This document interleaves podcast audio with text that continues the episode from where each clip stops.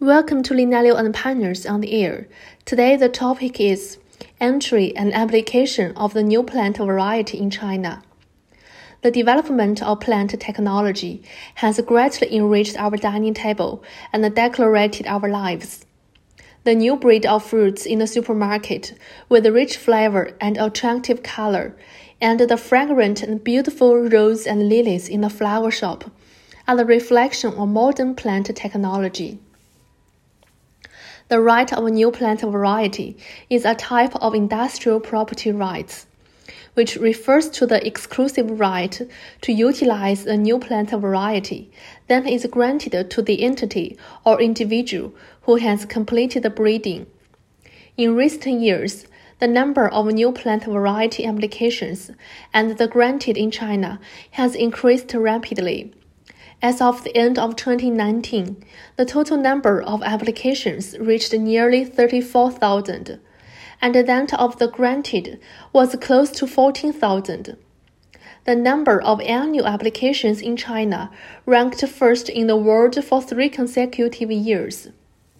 For foreign agricultural companies or research institutions, obtaining new plant variety rights in China has great commercial value.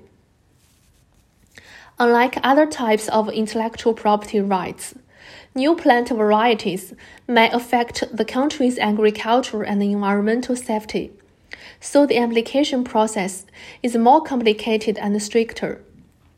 Recently, our attorneys who are qualified to practice as agents for new plant variety applications often receive inquiries from the foreign plant variety breeding institutions Hereinafter, the authors briefly introduce how foreign new plant varieties enter China and how to obtain the protection.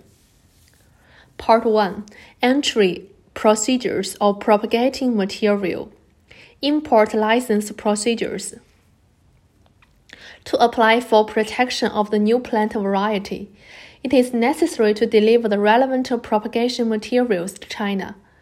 According to the relevant regulations of the Ministry of Agriculture of China, the first step is applied to the Agricultural Regulation Authority of the place of entry for the approval of the import.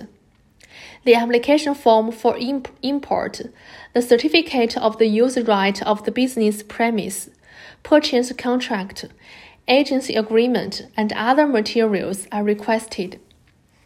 Based on the author's experience, there are slight differences in the time and method for the approval of a new plant variety by agricultural administrations in different places of entry. It is recommended to consult attorneys before entering China so as to choose the most suitable entry place for the plant variety.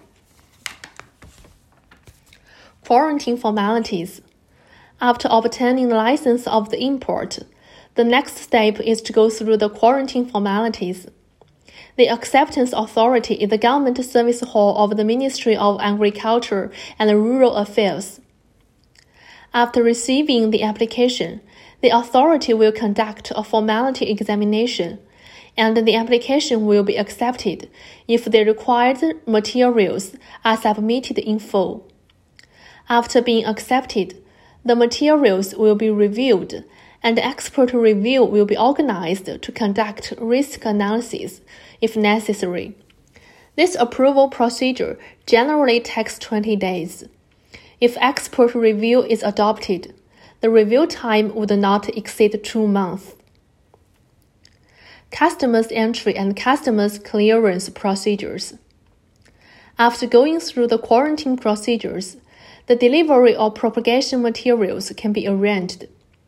When the propagation material arrives at the port, it is necessary to apply for customs clearance, submit the aforementioned import license and inspection and quarantine license, and other related materials, accept the inspection, and pay customs duties.